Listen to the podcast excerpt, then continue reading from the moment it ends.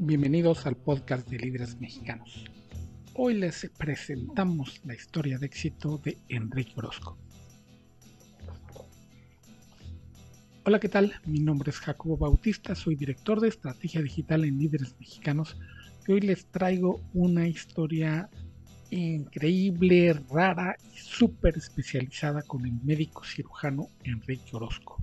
El doctor Orozco es un caso excepcional en un asunto que creo que a todo mundo diariamente nos preocupa, en gran o en pequeña medida, pero nuestro, nos preocupa, porque de las primeras cosas que hacemos en las mañanas es peinarnos, vemos al espejo y vemos nuestro cabello. Y esa es precisamente la especialidad de Enrique, quien es un pionero en las técnicas más avanzadas. Este fue esta técnica extracción de unidades foliculares para el trasplante capilar en México. Es top of the top en asuntos de cabello.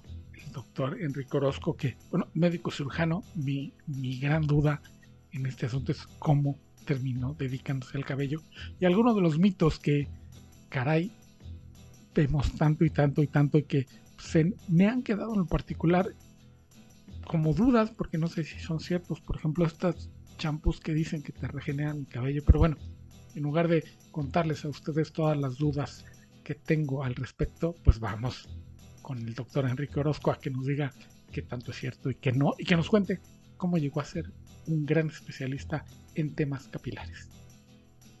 Pues empezamos. Enrique, mil, mil gracias por conectarte con, con líderes mexicanos. Es realmente un placer poder platicar con alguien con una especialidad tan, tan, no sé si nueva. Si quieres, eh, empezamos por ahí. Este, eh, es, una especialidad nueva. Ok, este, ¿y cómo fue tu encuentro con, con esta especialidad? ¿Qué fue lo que te va llamando la atención para decir, me voy a dedicar a esto? Pues mira, todo, para empezar, es una especialidad nueva, totalmente nueva, a diferencia de la mayoría de las especialidades que ya tiene mil años justo acabo de escribir un artículo ayer, este, donde platica justo la historia de esto. Y pues imagínate que lo primero que se empezó a hacer fue en los 30 y eso diciendo que mal hecho, ¿no? Este, los, los 70 fue como ya como el boom, también muy mal hecho. Y de ahí de los 80 en adelante empezó como a crecer realmente ya la calidad técnica de esto. Entonces es una especialidad que tiene pues menos de un siglo, es una especialidad realmente nueva para ser médica, ¿sabes? Ah, incluso la radiología es un poco más vieja porque se inventó después de Marie Curie, ¿no? Entonces, ahí es la que es la especialidad, digamos, más nueva existente al día de hoy. Eh, la otra pregunta que me hacías, me hiciste otra preguntita que ya no me acuerdo ahorita porque me fui primero con esa parte. ¿Qué, qué, te, qué te, llamó la atención este, en una ah, rama tan nueva? Buena pregunta. ¿Por qué dijiste, me voy a dedicar a esto? Fíjate, te voy a platicar una historia padre. Yo era el, era el tercer lugar de la generación de mil y tantos que éramos y, este, y todo el mundo pensaba que iba a hacer neurocirugía, e, e incluidos en ese grupo yo. este, yo quería hacer neurocirugía. Neuro, ok, ok, ok. originalmente era mi idea, exacto, mi idea era hacer neurocirugía. Entonces, cuando yo decido estudiar, estudio medicina, iba a acabar medicina y dije, bueno, vamos a hacer neurocirugía. Después, en medio, yo empecé a ver como cuestiones más bien de hacer un doctorado, porque se me hacía más interesante hacer investigación en México, que hay poca, eh, de alta calidad, y me metí mientras hacía todavía el servicio social, me metí a una cosa que era doctorado directo.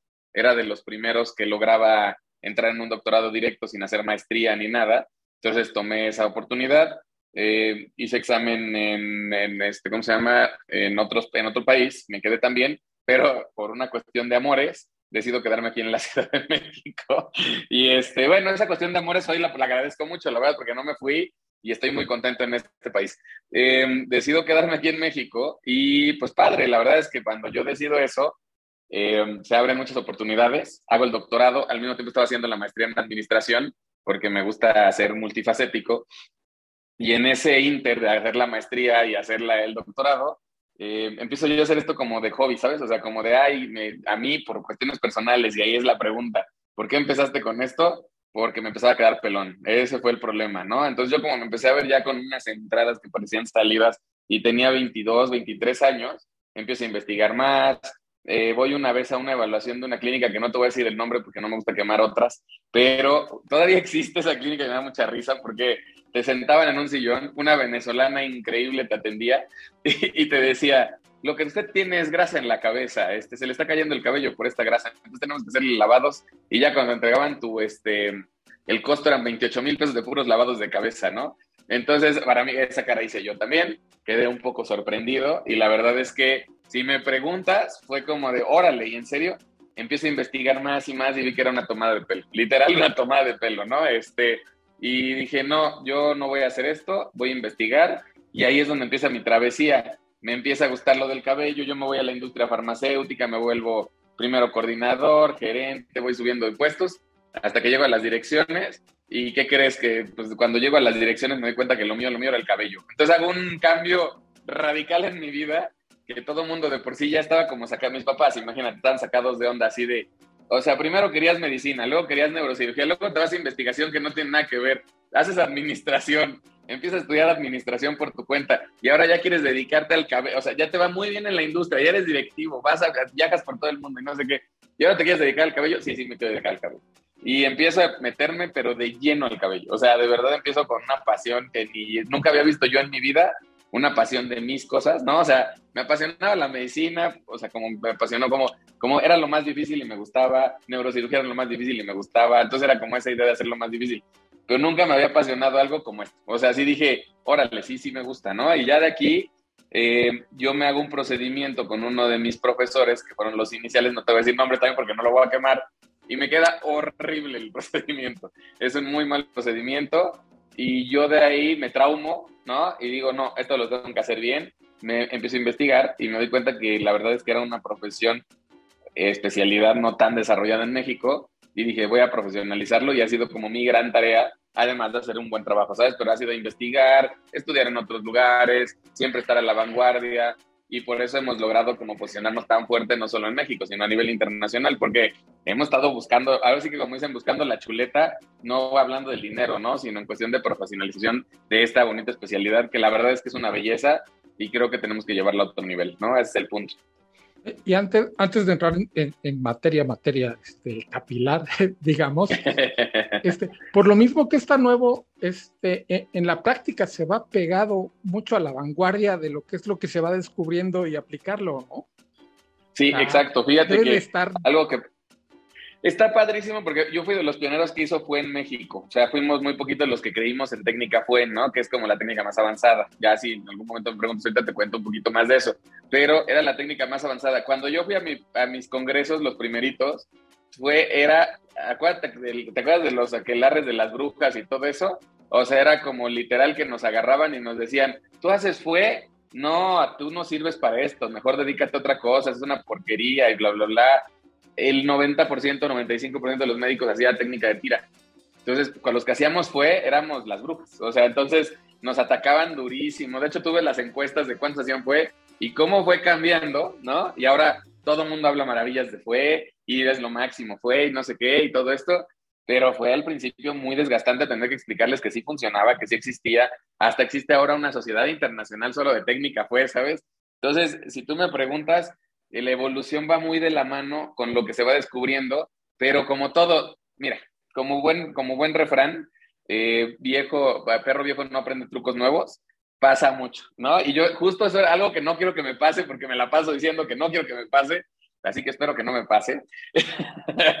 Pero yo veía que todos los doctores, pues más experimentados, vamos a decirlo, eh, no querían moverse de donde estaban hasta que les llegó la realidad de la vida y dijeron, híjole, ya, no hay otra, tenemos que, porque ya los, los pacientes empezaban a pedir, ¿sabes? Eso es lo bonito de esta técnica, que el paciente es muy educado, muy estudiado, y entonces te obliga a que seas el mejor y a que estés siempre a la vanguardia y a que tú estés implementando cosas que ni los demás hacen para que estés por encima. O sea, hay una técnica en marketing que me encanta que se llama 10X, ¿no? Que es como, eh, hazlo 10 veces mejor que el otro. O sea, si tienes una página web, hazlo 10 veces mejor. Si tienes un podcast, hazlo 10 veces mejor que los demás busca ser el mejor en eso, pero por 10, ¿no? No, no te vayas a uno. Vete, porque entonces no va a haber competencia que pueda alcanzarte. Cuando te alcanzan, tú estás otra vez 10 por arriba. En esto es muy parecido, ¿sabes? O sea, es como siempre estar 10 veces encima, porque si no, eh, los nuevos vienen y trata, empiezan a crecer y como es una técnica que se puede aprender bajo la práctica, eh, te empieza a comer, ¿sabes? Entonces tienes que estar siempre a ver qué es lo nuevo, cuál es el equipo nuevo que está saliendo, este, qué es lo que más está dando resultados, ¿no? hay todo pruebas, todo pruebas. Somos, un, somos una especialidad que sobre la marcha va haciendo muchas pruebas y mucho análisis clínico y estudios clínicos sin hacerlo, ¿sabes? Oficiales, pero vas probando y probando y probando. Entonces, es algo interesante porque es algo que justo yo escribí en el artículo ayer, no he visto en muchas especialidades, ¿sabes? O sea, como que la especialidad va pasito a paso y va saliendo algo nuevo y lo van implementando y todos se adhieren a eso. Aquí como todos queremos ser los buenos, entonces, híjole, ya lo estás sacando tú primero antes que el otro. Entonces, es lo padre, pero sí tienes razón, va muy de la mano y va muy rápido el crecimiento de la tecnología. Tiene que ir muy de la mano aquí con la parte de la especialidad médica.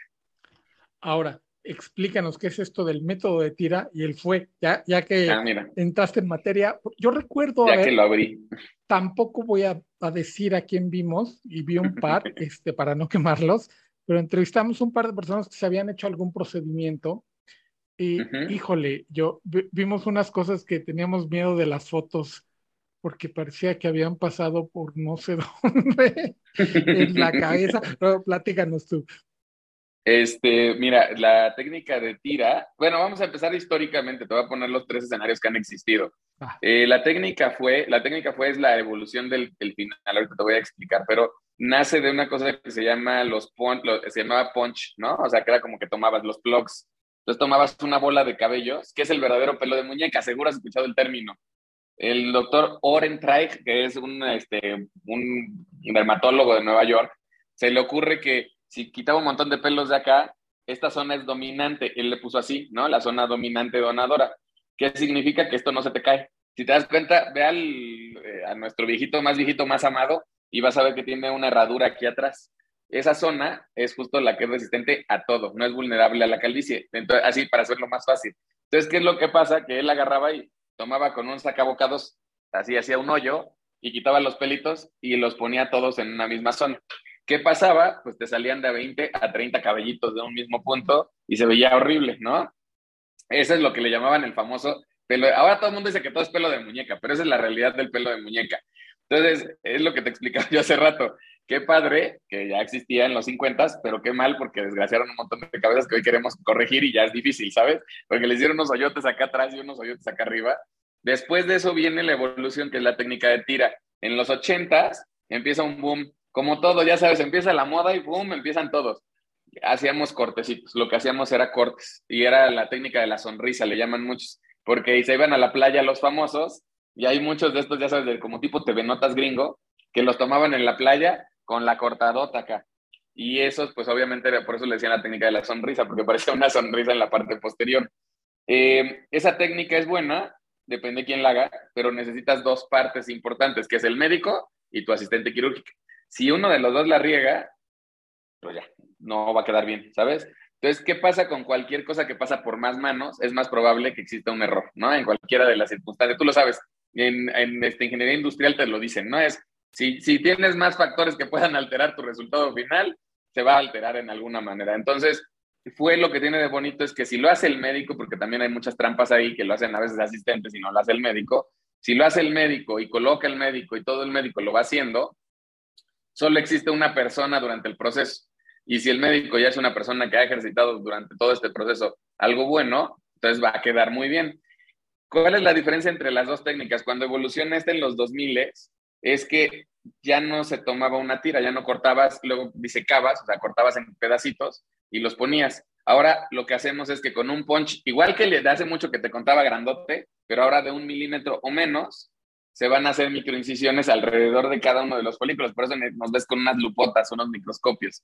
Entonces vamos tomando pelito por pelito. Yo hago las incisiones, mis asistentes van tomándolos y vamos haciendo cuentas, ¿no? Entonces lo que hacemos es que ahora tomamos el folículo y lo volvemos a colocar. Entonces almacenamos esos folículos que vamos tomando y al final los implantamos en la zona donde te falta.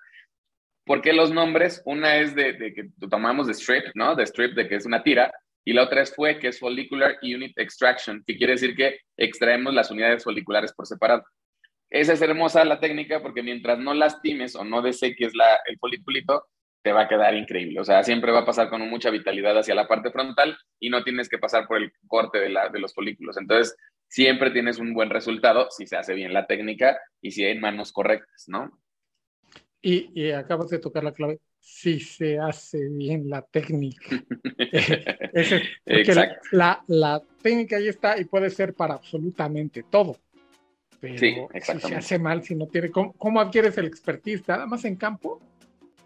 Sí, que lamentablemente es una expertise que lleva, mira, eh, yo cuando me encanta leer y cuando leo libros como el de las 10.000 horas de vuelo, ¿no? Que tienes que tener para poder, o sea, eh, fue un clásico de los 90s, 2000 y te decían básicamente que si no cumples tus 10.000 horas de vuelo no eres el mejor piloto, ¿no? Entonces, y aplicaba y después lo explicaban que aplica para todas las profesiones, ¿no? Tú, para tener el mejor podcast o tener la mejor revista o lo que sea, vas a tener que hacer 10.000 horas de estar aprendiendo y aprendiendo y aprendiendo hasta que después de tanto regarla ya le sabes, ¿no?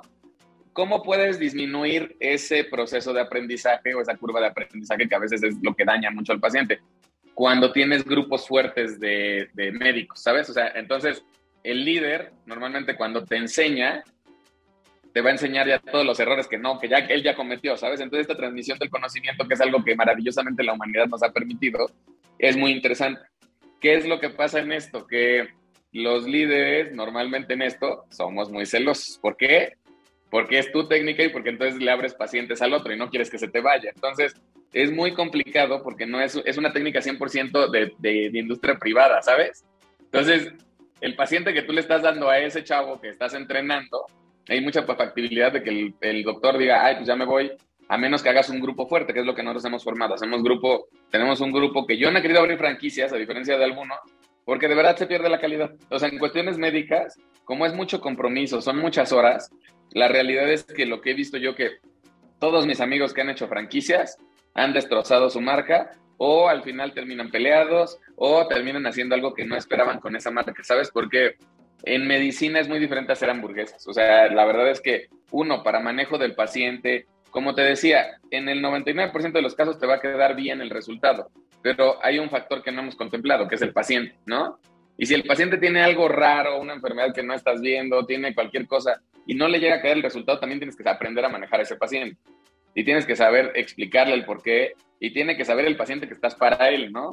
Esa es la parte que yo no le puedo enseñar a los médicos. Y ahí es donde, ¿sabes? O sea, la diferencia que hace tener una franquicia o no, a lo mejor y técnicamente te vuelvo porque lo puedo aprender un chango, yo siempre lo he dicho, no es que seamos, o sea, también la técnica quirúrgica es aprendible por un chango, ¿sabes? O sea, no es, es una técnica. Entonces, como bien decías, una técnica la enseñas, se aprende y lo haces.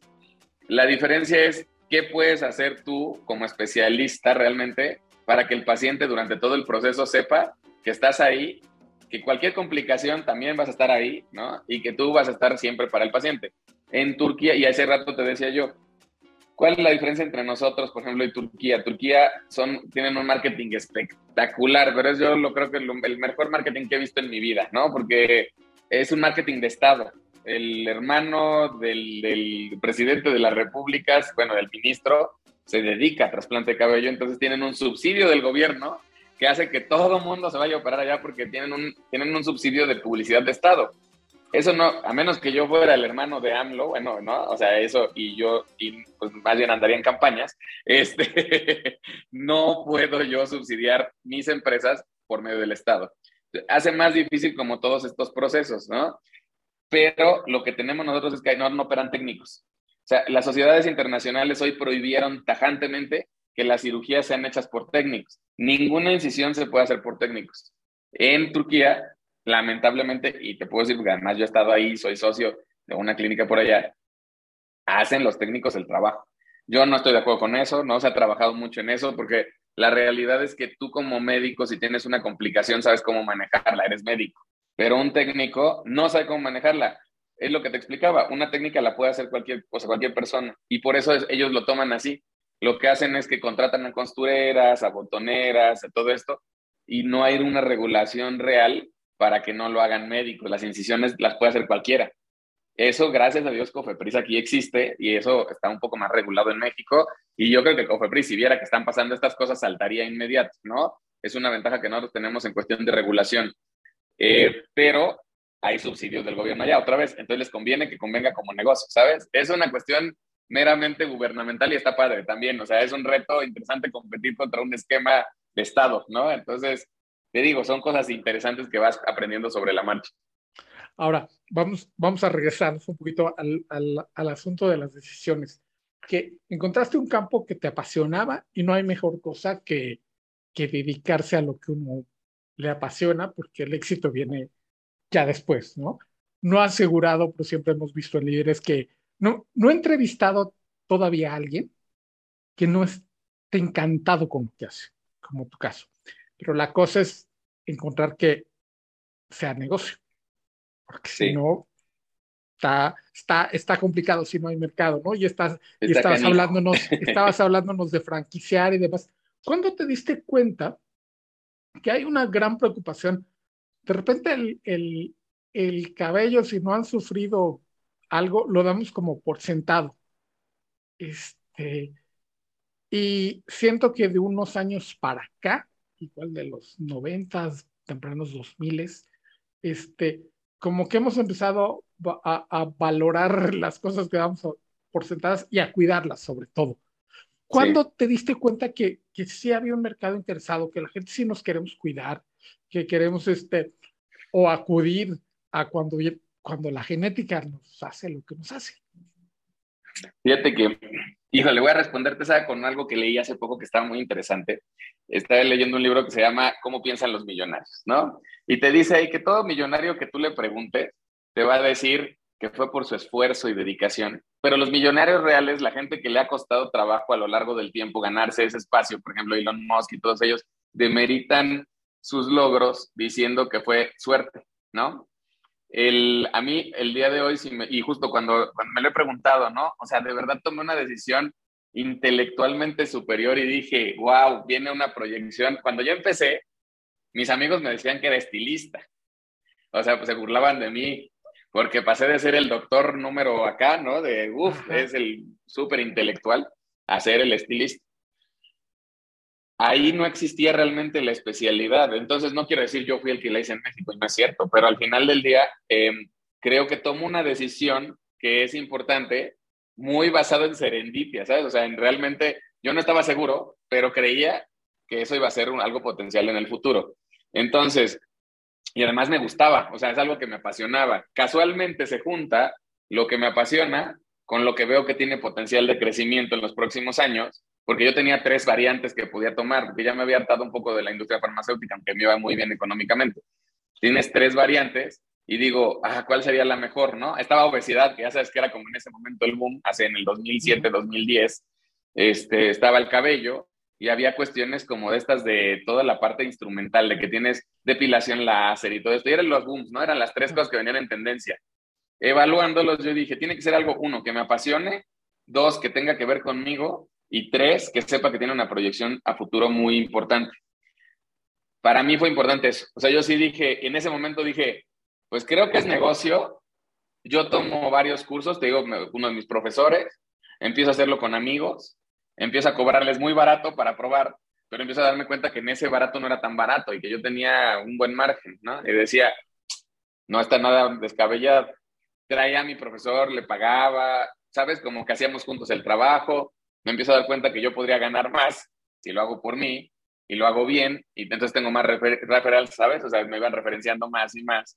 Y entonces, en algún punto me doy cuenta que era un negocio importante para mí.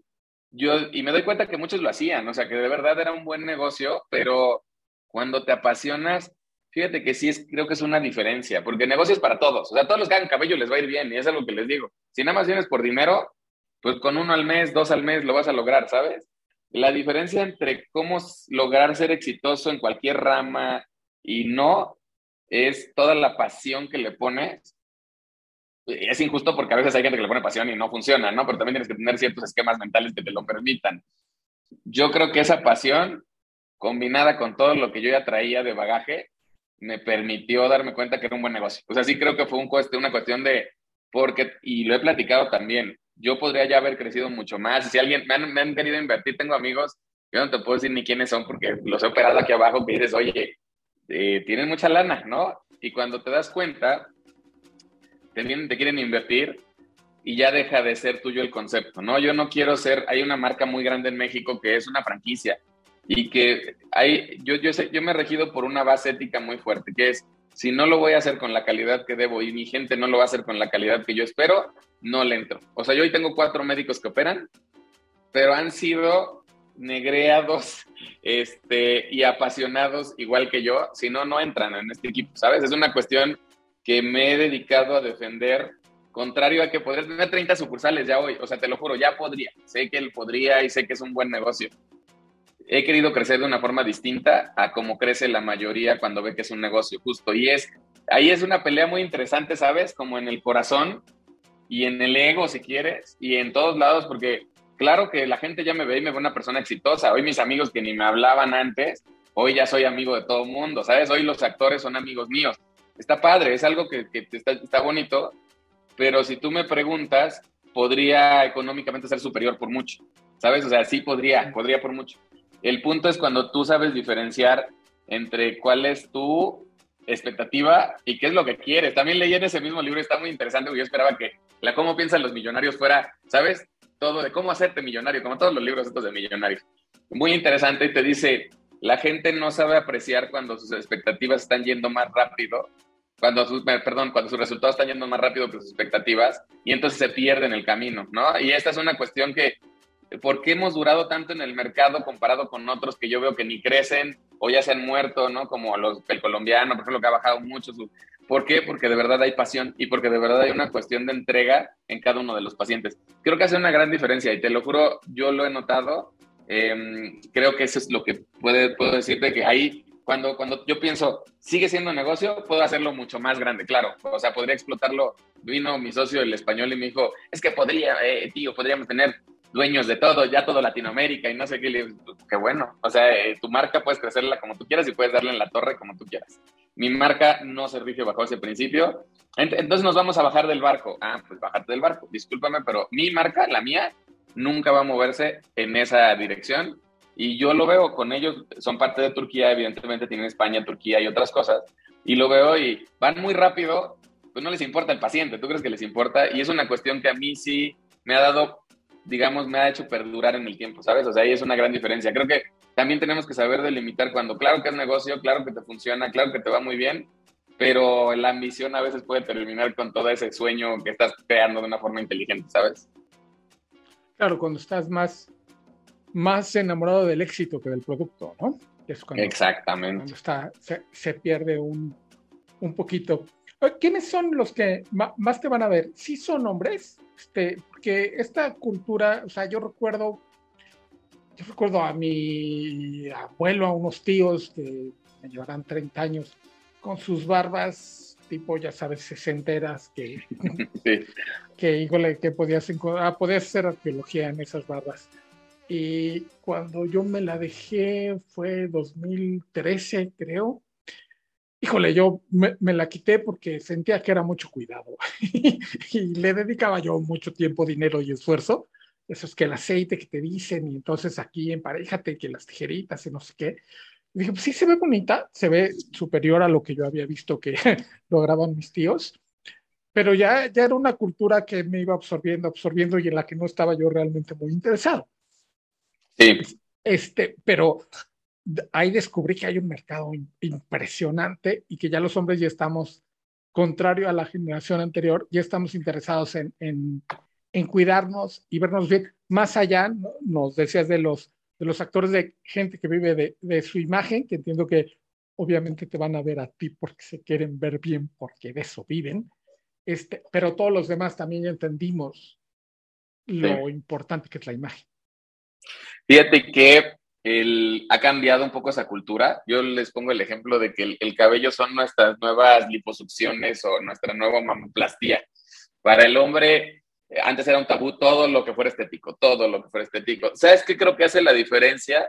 Digo, qué buen, qué buen este parámetro, ¿cómo se llama? Histórico nos das, porque justo sí ha pasado mucho esto, ¿no? Que te dejabas la barba y además cuando te quedabas pelón, pues te dejabas la barba y se veía comparativamente uno con otro bien y entonces este, todo esto pasaba pero ha pasado mucho que em, el hombre ha generado esta idea de no estoy poniéndome algo que no tenía, estoy recuperando algo que ya tenía y nada más lo estoy, o sea, lo estoy volviendo a poner. Entonces, eso es interesante. Ese pensamiento es el que hace la diferencia de que las rinoplastías en los hombres no hayan crecido, pero el trasplante de cabello sí. Porque eh, fíjate que en una, en una, en una sociedad tan machista, vamos a decir, tan, este, ¿cómo se llama? Pues sí, heteronormada, ¿qué es lo que pasa en una sociedad así?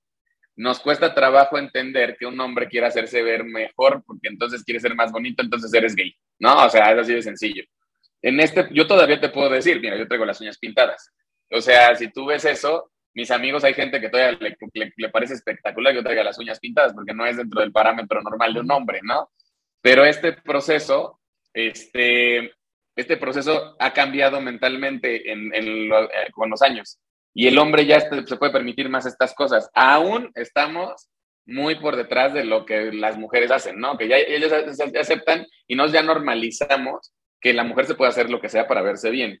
Eh, también es una cuestión mucho de, ¿sabes? El hombre exitoso con dinero es guapo, la mujer con un buen cuerpo es hermosa, ¿sabes? O sea, esta cuestión también, entonces un hombre pelón antes no importaba, pero con este advenimiento de todas las redes sociales, el Instagram, que ya empiezas a ver que todo es imagen, todo es imagen, entonces ahora yo no nada más tienes que ser rico, ahora tienes que verte bien y ser rico, no tienes a Gianluca, el italiano este que tiene cincuenta y tantos años, casi sesenta, y es un cuate que tiene cuadritos, ¿no? Este, está perfecto, es un modelo de esa edad y tiene un cabello perfecto, pero además es multimillonario. ¿Qué es lo que esperan hoy las mujeres, por ejemplo, de un hombre? Eh, yo, yo hasta digo que estamos ahora convirtiéndonos en lo contrario, porque ahora las exigencias van hacia el hombre. Tienes que ser guapo, inteligente, tener una buena apariencia y además eh, tener éxito económico, ¿sabes? Entonces, es muy interesante cómo esto nos permite también jugar con la imagen, porque entonces ahora quieres verte cada vez mejor. Eh, comentaba el otro en una entrevista que incluso en la parte política eh, hay un estudio que cuando vino lo de Donald Trump y todo esto, investigaban por qué le importaba tanto el cabello a Donald Trump y por qué quería verse tan bien con el cabello. Hay un estudio que demuestra que el 30, pues, eh, tienes un 30% más de probabilidades de ganar una elección si tienes cabello, así no lo tienes. Entonces, eso es sorprendente porque la imagen en el público es algo importante. O sea, realmente el cabello, más que generar una cuestión de, apariencia, genera una cuestión de autoestima, de confianza y de proyección eh, de seguridad, ¿sabes? Entonces es una cuestión, yo te lo puedo decir en lo personal, yo lo viví. Em, no es como que la gente piensa que es un basal, ¿no? Y que entonces tú te pierdes el cabello y tu autoestima va así. Cuando recuperas el cabello, vuelves a tu autoestima normal.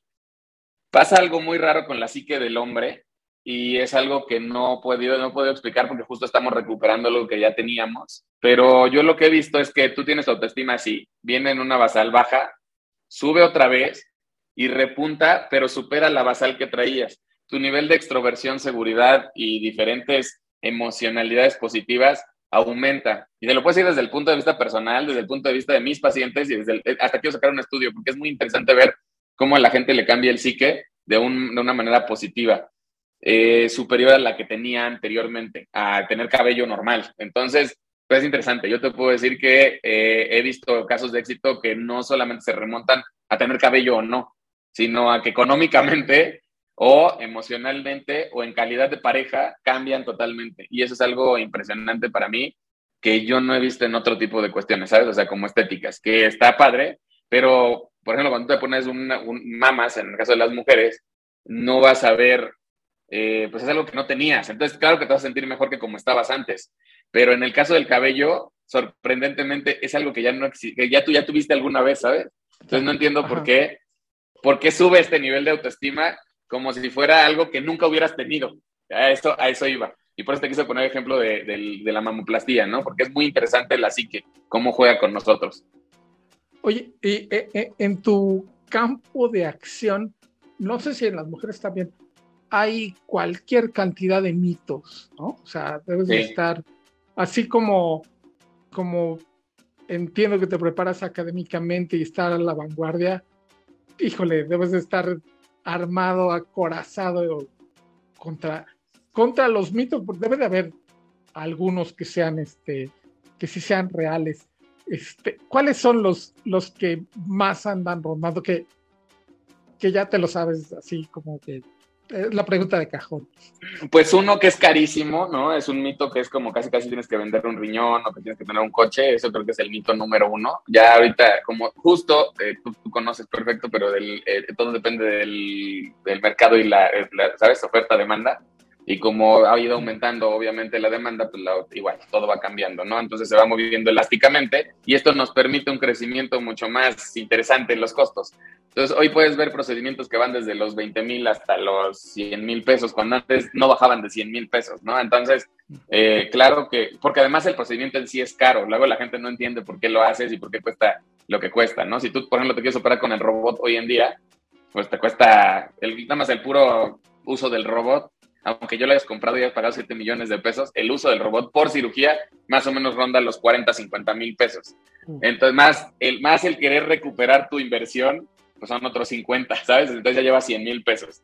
Entonces es una cuestión que sí es mucho de, por el costo de la cirugía, pero ya ha bajado muchísimo y te puedo decir que eh, es, es, algo correcto, o sea, ya, es algo alcanzable, ¿no? Yo he tenido pacientes que son porteros de edificio, que además juntan su dinero y es un compromiso que te hace además tener con el paciente, ¿no? Porque te platican la historia y te quedas así de, oye, cada peso que le estoy poniendo de cabello tiene que funcionarle, ¿sabes? Este, por otro lado, tienes el mito del dolor, que si duele mucho, ¿no? Y hay gente que dice, ah, duele mucho. La tira dolía porque dolía en el postoperatorio. Pero esto ya no duele. O sea, la verdad es que duele la anestesia no me gusta tampoco decir que no duele, porque sería una mentira, y muchos ocupan este marketing abusivo, ¿no? De decir, sin dolor, no, sí duele la anestesia, pero el procedimiento no duele. Y el post depende mucho de la sensibilidad del paciente. Hay pacientes que son más sensibles, por no decir más chilloncillos, como yo, y hay otros que somos más fuertes, bueno, que son más fuertes, eh, y sí hace una gran diferencia, ¿no? En el postoperatorio. Pero en general te puedo decir que es un mito también que hay mucho dolor, o sea, duele la anestesia y punto. Eh, tenemos otros mitos como que el cabello injertado se cae. Una vez que el cabello injertado se pone, ya no se vuelve a caer porque no hay manera de que se vuelva a caer ese cabellito. Ese cabello es resistente si lo hacemos de forma correcta, como te decía. ¿no? Este, lo que se te puede volver a caer, bueno, más bien caer o seguir miniaturizándose, es el cabello que tienes nativo. Ese sí se puede seguir disminuyendo. Entonces, ¿qué pasa? A veces ponemos y te queda padrísimo, no te cuidas y se sigue cayendo el otro y entonces parece otra vez que estás pelón en unos años, ¿no? Eh, pero es normal porque tu cabellito se pudo haber caído, es normal, es parte del proceso. Eh, otro de los mitos puede ser también que si se puede, porque como suena trasplante y uno piensa trasplante riñón, ¿no? Y cambia de un... Entonces piensas, ah, entonces yo le puedo pedir a mi hermana que me pase el riñón. No, aquí no pasa eso. O sea, aquí aunque sea tu hermano este, idéntico, hermano gemelo idéntico, no pueden pasarte cabello. O sea, tiene que ser cabello se le llama autólogo porque es de uno mismo, ¿no? Entonces, eh, pues básicamente no se puede. O sea, son como, así, si me preguntas, yo creo que son como las... Ah, el otro también es algo que tenemos mucho, no solo los mexicanos, sino en general el mundo, es que queremos ver resultados que con una inyección, con un medicamento, con un lo que sea, sea mágico y ya no tengas que hacer nada. Siempre les explico, les, siempre les pongo el ejemplo muy bonito del gimnasio. Si tú quieres estar así súper fuertote, no vas una vez al gimnasio, te pones musculoso y dejas de hacer ejercicio, ¿no?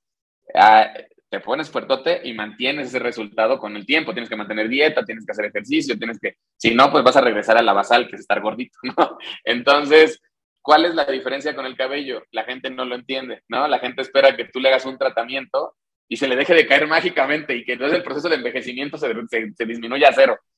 Y es algo que no hemos entendido mucho, ¿no? O sea, cuando me dicen, oye, entonces si me pongo trasplante ya no me tengo que cuidar nunca el cabello. No, pero, o sea, el trasplante yo, ya no se te va a caer, pero para que el resultado sea espectacular siempre, tienes que mantener el que tú todavía tienes. Cuidado, porque si no, entonces, pues vas a tener que estar trasplantando hasta que tengamos, ya no tengamos una donadora, ¿no? Y hasta donde nos dé. Entonces, sí es algo muy importante hacerle entender que los tratamientos, si quieres mantener el cabello, es de por vida, ¿no? son tratamientos de por vida para el cabello que todavía tienes, no para el trasplantado. Y eso es muy importante que lo hagamos entender. Yo siempre les digo, el único cabello que no tiene valor es con el que naciste. Ese no tiene precio. Entonces cuídalo con los tratamientos a muerte. Si ya no tienes cabello, pues ya cuídate con el trasplantado y el trasplantado no se te va a caer, está muy bien, pero sabes, es como esas cuestiones. Eh, y pues yo creo que el último mito que te podría decir es eh, que todo el mundo es candidato y no todo el mundo es candidato, ¿no? Eso hay que valorarlo, hay que hacer una cita de valoración para saber realmente si eres candidato o no. Hay, hay tipos de calvicies que no son candidatos por nada del mundo y se debe de evitar justo esta parte comercial, ¿no? De decir, ay, te opero nada más porque necesito dinero para la hipoteca. Entonces son cuestiones que también hay que cuidar mucho. Básicamente, yo te podría decir que son como los mitos más, como estoy queriendo pensar en otros, pero básicamente son los más importantes. Ahora, por la práctica, entendí que sí hay tratamientos para que se te deje de caer. Sí. Yo recuerdo y en, de repente me mandan cosas para que las pruebe, con, la, con las de la piel soy especialmente cuidadosos. Digo, digo que me llegaron y ya y no me voy a embarrar cosas. Sí. pero recuerdo que me han llegado, este, tampoco voy a decir de quién. No digas este, nombres. sí, no voy a decir nombres, este, pero les tengo mucha duda de que este, hace que te vuelva a salir. Eso siempre me, me, desde hace muchísimo. Qué buena pregunta. Me hizo muchísimo ruido que tú te puedas embarrar un algo y salga pelo. Eh, no existe. Dinos. Ok. Ahí te va. Te lo voy a platicar. El folículo piloso es algo que o existe o no existe. Así de sencillo. Eh, lo que podemos hacer es estimular, ¿no? O sea, si tú te pones, vamos a suponer, ¿qué, qué lugar quieres? vamos a romper el mito, vamos a romper el mito de los pelos en la mano. Este, si, si, te pones, vamos a poner cualquier producto, el que tú quieras comercial, que además te ha demostrado que funciona, hay que ponerlo todos los días en la mano. Si eso fuese cierto, entonces mañana tendría pelos en la mano, ¿no? O en algunos meses. Eso no existe. O sea, no hay manera de que yo poniéndome cualquier producto me salgan pelos en la mano. Eh, o en un lugar donde no existe cabello, ¿no? Bueno, vello. ¿Qué pasa? El folículo piloso, y esto sí quiero que quede muy claro, el cabello no se cae simplemente. O sea, no llegas un día y mañana, ay, se me cayó este pelo y ya no me volvió a salir. A menos que sea alopecia por tracción, que es cuando te jalas el cabello, muchas veces el mismo cabello y se rompe y ya termina salgando la raíz, que básicamente es el bulbo. Ahí sí. Pero fuera de eso, el cabello no se cae, se miniaturiza. Nosotros somos como los osos. Los osos cambian de pelaje y cambian de pelaje. Nosotros somos iguales. Pero lo que va pasando es que se va haciendo más chiquito y más delgado, miniaturizando se llama. Entonces se va haciendo chiquito, delgado, chiquito, delgado, chiquito, delgado. Va pasando ese proceso y es cuando tú vas viendo así, de ahí me estoy quedando pelón, todavía ves ahí pelitos, pero no, o creo que me está saliendo, ¿sabes? Entonces ocupas mucho esto de, creo que me está saliendo pelo nuevo. No, se te está yendo todas las tejas del, del, del techo. El problema es que tú piensas que es al revés.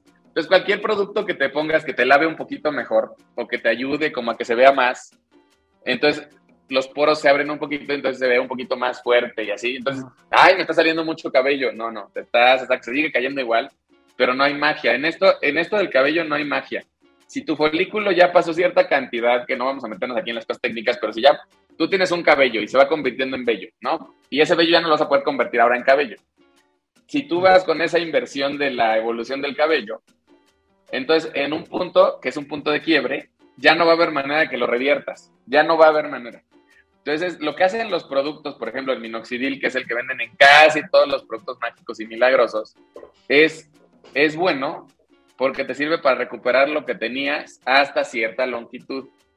No lo vas a recuperar nunca al 100 y no inhibe ni en un 30% la, el, seguir miniaturizando. Solo mantiene un poco el cabello, lo retiene y hace que te luzca mucho mejor. Claro, hay gente que dice, es que yo sí recuperé todo mi cabello. Sí, porque tu proceso de calvicie estaba todavía en ese cabellito que todavía no llegaba a ese punto de... Si ya llegaste a ese punto de quiebre, ya valió, ¿no? La gente, la gente que se pone en barba, por ejemplo, ¿no? Y que se pone minoxidil. Y me dicen chavos de 23. Y luego se enojan porque digo que el minoxidil no saca pelo nuevo, porque no hay manera. Eh, pues no es, que no saca pelo nuevo. Lo que pasa es que si tienes 23, hasta los 30 realmente termina el proceso de la barba. Entonces tú te pones minoxidil y de pronto dices, no, me salió gracias al... Te lo estimuló, claro, qué bueno, te salió más rápido. Pero esa era tu barba que ibas, déjatelo de poner y es la barba que ibas a tener de por vida. a lo mejor y sí ibas a ver más que al principio, porque te digo, estabas en ese proceso. Después de los 30, quien se ponga minoxidil en la barba no le va a salir más. A lo mejor y fortalece algunos vellitos, pero no le va a crecer. Entonces son cuestiones que sí hay que aclarar muy bien, porque no hay magia en lo del cabello, ¿no? Y luego justo los productos, ¿cómo les encanta vender que te sale cabello nuevo? Eso no hay manera, no existe y desde hace, desde la Boisier se demostró que no hay generación espontánea. O sea, mientras no haya, mientras no haya ratas nuevas de la nada, quiere decir que no puede haber cabello nuevo, ¿sabes? Entonces son cuestiones que sí son importantes de explicar y los productos milagro, pues por eso están prohibidos en casi todos los países, ¿no? Ok, oh, están prohibidos, mira. Bueno, no nos metamos en... sí, ya sé. porque sí, no, no, no vamos, este acabar, tengo muchísimos este, talking points, pero vamos a darle solamente a, a uno de estos que, que, tengo y es el, la pérdida del cabello con COVID-19, que me, me llamó mucho la atención porque además estoy leyendo sobre pandemias y sobre lo que no conocemos del virus y qué causa y demás. ¿Hay pérdida? ¿También nos, afecta en, ese, en ese aspecto? Sí, fíjate que interesante. Yo ahí tengo un artículo, de hecho te lo voy a hacer llegar por medio del equipo para que tú lo leas. Ahí explico perfecto cómo es la evolución del COVID versus el... Y eso lo escribí al principio de la pandemia, ¿eh? muy al principio. Lo interesante es que es una... Lo voy a explicar en pocas palabras porque es algo muy complejo, pero básicamente hay dos formas en las que el COVID hace que pierdas el cabello. Uno, porque es un factor estresor y los factores estresores te aumentan en los niveles hormonales y entonces como estás estresado todo el tiempo, la hormona, principalmente la del día y la noche, que es el cortisol, aumenta la testosterona y la testosterona nos tira el cabello. ¿no? Entonces es una cuestión indirecta, pero se va dando por un mecanismo ahí medio raro, que es muy complejo, pero te lo estoy resumiendo en bien poquito. Y la segunda cosa que pasa es que tenemos esta cuestión de eh, la vascularidad, la vascularización. El cabello, siempre les explico, y qué bueno que me das esta pauta, porque la gorra, ¿no? Por ejemplo, me dicen, oye, la gorra me tira el cabello, no me tira el cabello, nada más quiero dejarlo claro. Nada que te pongas encima te tira el cabello. Ahorita voy a, si en algún momento quieres, te explico por qué, pero el cabello no respira de afuera hacia adentro, o sea, no, no tenemos pulmoncitos en cada pelo, ¿no? Eso no existe. Este, entonces, el cabello respira de adentro hacia afuera. Es decir, las, las venitas, nuestras arterias, traen el oxígeno y traen los nutrientes. Ahí el cabello toma el oxígeno, toma los nutrientes y se fortalece.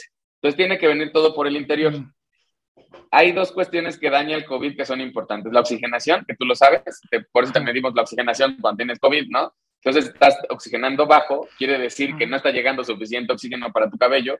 El, el cuerpo es muy inteligente y entonces le da prioridad a los órganos más relevantes. Los órganos relevantes son los vitales. El cabello no es un órgano vital. Para mí sí, pero para los demás no. Entonces, el cabello no es un órgano vital. Al no ser un órgano vital, pues obviamente le da prioridad cero, ¿no? Bueno, uno, ponle, de diez, ¿no? Entonces le da prioridad a corazón, cerebro, bla, bla, bla, y nos deja sin oxígeno a la parte, un poco a la piel, que entonces por eso la gente se ve muy reseca, y también al cabello. Entonces son como una cuestión. Y la segunda es la vascular. Se ha visto, no sé si viste que hasta la vacuna generaba estas cuestiones de trombo, o sea, tromboembolias, muchas cosas vasculares, porque uno de los daños más severos del COVID es vascular. ¿Y qué es lo que te acabo de decir? que nos nutre el cabello, las, arterias. Entonces, si las arterias empiezan a dañar, no llevan los nutrientes suficientes y ni el oxígeno suficiente. Entonces, por dos mecanismos nos está golpeando el COVID y se ha visto casos de exagero. O sea, no a todos les pasa como igual, no a todos les daña el riñón, no a todos les daña el corazón, no a todos. Es, igual. O sea, esto es que tú seas susceptible a eso y que te dañen el cabello. Pero yo he visto casos espectaculares de calvicie de entre no COVID y COVID, ¿sabes? O sea, sí ha habido. Y también ha habido casos muy tristes donde los trasplantamos, era un resultado espectacular, les da COVID y se les cae el cabello, ¿no? Entonces, nunca nos había pasado eso porque no es algo que pase, pero puede pasar con esta enfermedad, es algo que no se había visto y es algo que le estamos descubriendo y estamos conociendo muchísimo, como bien dices, hay mucho que estudiar, ¿no? Y cada vez van saliendo más cosas, pero si te afecta el olfato, el gusto y todo esto, y además casi de forma generalizada puede afectar cualquier órgano, era esperado que en algún momento saliera que sí afecta el cabello, eh, hay unas vías muy claras bioquímicas que sí te demuestran que seguramente iba a afectar el cabello y pues sí, así fue, ¿no? Entonces, eh, interesante porque pues es algo que la gente no piensa normalmente, ¿no? Pero cuando ya se dan cuenta que les dio COVID, casi todos hablan sobre la caída del cabello. Wow, y, pero tiene también, y me quiero extender en eso, en el asunto hormonal y, lo del estrés que nos cuentas. O sea, sí. ahí, hay, ahí, ahí también hay todo un tema, Sí, claro. De hecho, mira, de la en cuestión del estrés, yo te puedo decir que ah, es que vivimos en un mundo que actualmente cuando nos encerraron, pasamos de ser los verdugos de los animales a ser los animales encerrados, ¿no? Y entonces nosotros nunca nos habíamos entendido como un... Somos entes sociales, o sea, somos entes sociales. Quítale a la gente la sociedad, quítale la interacción social y ponlos a ver televisión todo el día, a ver YouTube, TikTok y todo esto que hacen todo el mundo ahora este, y ya no tengas esta interacción social, el estrés ha aumentado en una forma espectacular. Suicidios han aumentado, eh, niveles de depresión en todo el mundo, eh, ciclotimias, ¿no? O sea, todo el concepto de depresión ha ido en aumento. Entonces, esto obviamente aumenta los niveles de estrés y los factores estresores, como te decía, que hay que dejar muy claro que no es estrés nada más emocional. sino estrés metabólico, como el COVID, como diabetes, como hipertensión. Cualquier enfermedad te da un estrés metabólico. Este es un estrés emocional y tienes el estrés medioambiental, que ese también juega un factor importante, ¿no? Eh, si tú vas a pueblos, rural versus urbano, vas a ver que la gente de urbano tiene menos cabello que la gente rural. Hay estudios que lo demuestran. Y esto es por, meramente de cuestión estresor. El, la contaminación es un factor estresor clásico. Entonces, si tú ves estas cuestiones y las juntas, ahora imagínate en la Ciudad de México, más estrés emocional, más enfermedad, son tres tipos de estrés pegándote al unísono. Y, entonces estos, y encerrados. Entonces este factor de estrés hace que obviamente te afecte, no solamente como te decía, al cabello, afecta a todo. Y ahí sí es una cuestión de una, hay cadenas de, de hormonas, ¿no? Que las hormonas si hiciéramos estudios de los que hemos estado encerrados o los que no estuvimos encerrados, veríamos curvas totalmente diferentes en los factores estresantes, ¿no? Y entonces hay gente que, por ejemplo, tú lo ves y ha engordado, o ha enflacado, o ha, pues, ¿sabes? Les han pasado cosas que los, el estrés ha hecho. Yo siempre me burlaba de estas cuestiones que decía mi abuelita, es que me dio el susto y me dio la diabetes. No, pero te predispone, ¿sabes? O sea, bueno, te, te acelera el proceso, porque obviamente estos, o sea, tiene razón y no, ¿sabes? O sea, al final las abuelitas siempre de alguna manera tienen razón. Entonces, ¿qué pasa con estos, estos factores? Pues si tú estás predispuesto, por ejemplo, a cualquier enfermedad, vamos a hablar del cabello, a cualquier enfermedad, pero en el cabello estás predispuesto a calvicie y tú tienes una genética dominante que puede activarse en cualquier momento y le metes el factor estresor, es como si le prendieras la mecha al fuego y ¡pum! ¿no? Se va y entonces bomba. Ahí es donde explota. Entonces, es un factor que yo creo que te puedo decir que exagera eh, la velocidad del, desarrollo de la enfermedad. Bueno, ni siquiera es una enfermedad, pero de la característica, ¿no? Enrique, ¿dónde te podemos encontrar? ¿Dónde este, pueden acudir con dudas? Y también quien quiera irse a hacer una evaluación para ver si es candidato, si necesita un tratamiento más leve o ya este, todo el show. ¿Dónde En Clínica Dreo, en todos los medios, o sea, en todas las redes nos pueden encontrar como Clínica Dreo, Dreo de doctor Enrique Orozco, es decir, D-R-E-O.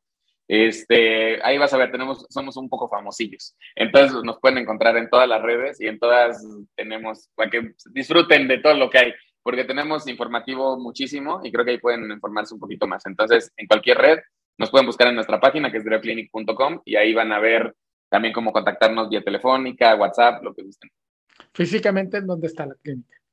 En Insurgente Sur, 1809, en el primer piso. Ok, ah, estás a la vuelta de la esquina. Ah, bueno, aquí estamos, hablando de líderes mexicanos, estás a la vuelta. Eh, ajá, si nos quieres venir a visitar, con gusto, aquí andamos. ok, perfecto. Enrique, mil, mil gracias por la charla tan amena. Sé que, híjole, yo podría, con todas las dudas, estar aquí cinco horas, pero en algún este momento hacemos otra, no te preocupes. Perfecto, ya te comprometiste con nosotros. Me cuesta trabajo, eh, cremando corriendo, pero dije, no, esto es importante. Además me gusta el título, Líderes Mexicanos. Me encantó. Mil, gracias. Este, pues sí, es lo que hacemos, contar historias de éxito como, como la tuya. No, pues te agradezco y la verdad es que es un, es un honor que me hayas invitado y pues gracias. Agradezco muchísimo al doctor Enrique Orozco su presencia aquí en el podcast de Líderes Mexicanos. En la descripción del podcast le dejamos las cuentas del doctor para que lo sigan, porque realmente es muy, muy interesante el saber tanto, todo el conocimiento que comparte a través de sus redes sobre algo que les decía al inicio, nos preocupa en gran o menor medida a todos, absolutamente todos en el mundo que vemos un espejo porque muchas veces nos estamos viendo el cabello. Yo les recuerdo que todos los lunes 7 pm subimos un nuevo podcast a todas las plataformas donde pueden encontrar grandes podcasts como este. Mi nombre es Jacobo Bautista, soy director de estrategia digital en Líderes Mexicanos y me voy no sin antes recordarles y advertirles que nos vamos a volver a escuchar.